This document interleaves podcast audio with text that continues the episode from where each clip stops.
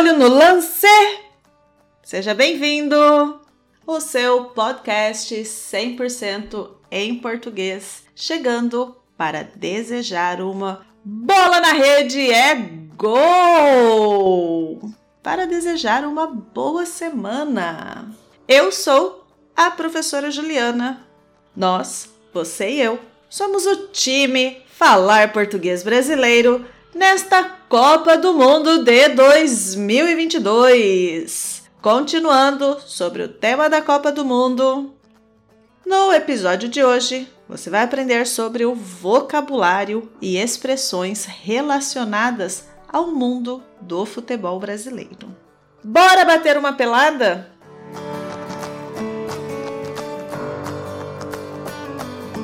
Pelada é o lugar que se joga a partida de futebol, mas não tão profissional. Agora, o lugar profissional que se joga a partida de futebol é o campo. O campo está localizado em um estádio, e se a grama do campo for muito boa, é chamada de tapete. Quem supervisiona se as regras do jogo estão sendo cumpridas pelos jogadores é o juiz ou árbitro.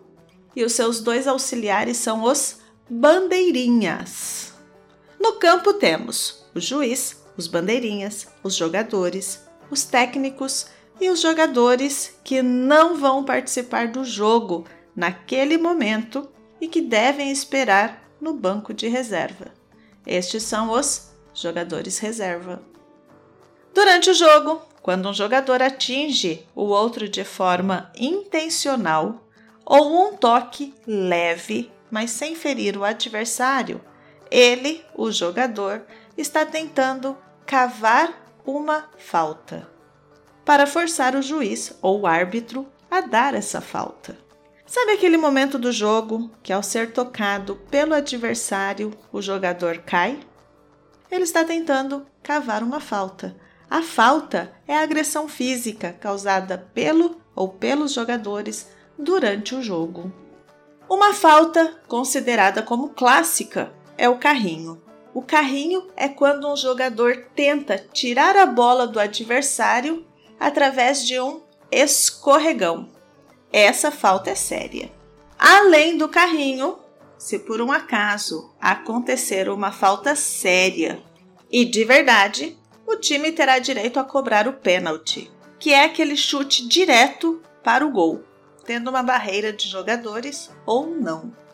O pênalti também é cobrado quando o jogo termina os dois tempos com empate, por exemplo, 1 um a 1. Um.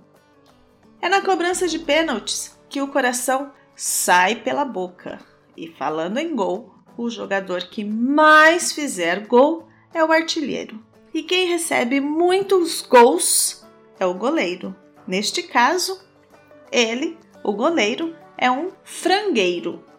O verbo usado para a ação de receber gols é tomar.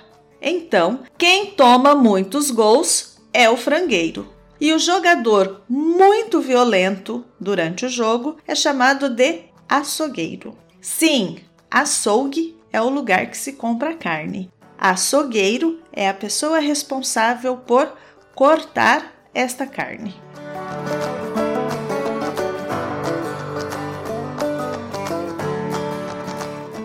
A bicicleta aparece até durante o jogo. A bicicleta é o nome daquela jogada em que o jogador de costas para o gol dá uma pedalada no ar e acerta a bola e faz o gol ou não. Pode ir para fora também. Às vezes, os jogadores pensam que estão desfilando no carnaval. Movimentam para um lado, movimentam para o outro, chuta a bola por cima da cabeça de outro, pegando-a do outro lado. Esse movimento é chamado por chapéu.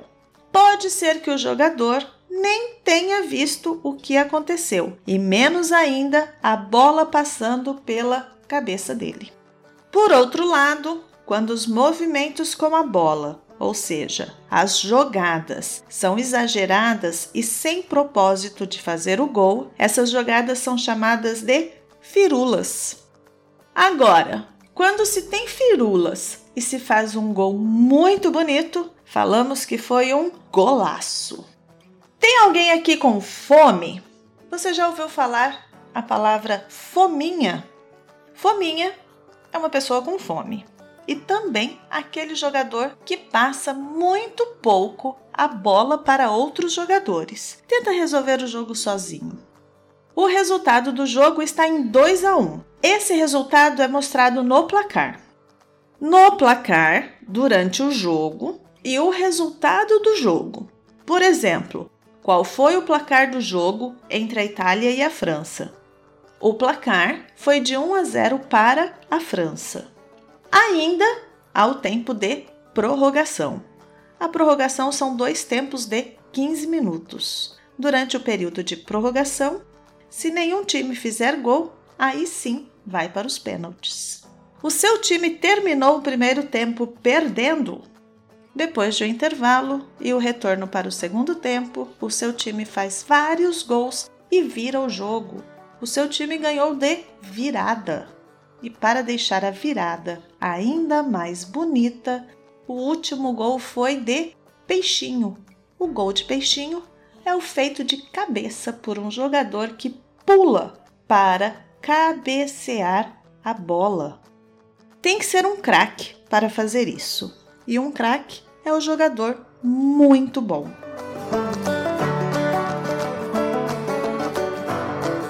Agora, Deixei essa expressão para o final. Antes de falar sobre ela, afirmo que não me representa. Tenho muito respeito pelo povo e pela cultura paraguaia. Mas vamos pensar. O seu time começa ganhando o campeonato. Após alguns jogos, ele ainda está em primeiro lugar. Porém, alguma coisa acontece e ele termina o torneio nas últimas colocações. Quando isso acontece, as pessoas falam que o time é igual cavalo paraguaio. Eu, hein? Não vou falar mais nada. Espero que você tenha aproveitado este conteúdo. Você pode receber os materiais do podcast sendo um apoiador. Acesse a minha página falarportuguesbrasileiro.com. Nos vemos no próximo episódio. Tchau, tchau!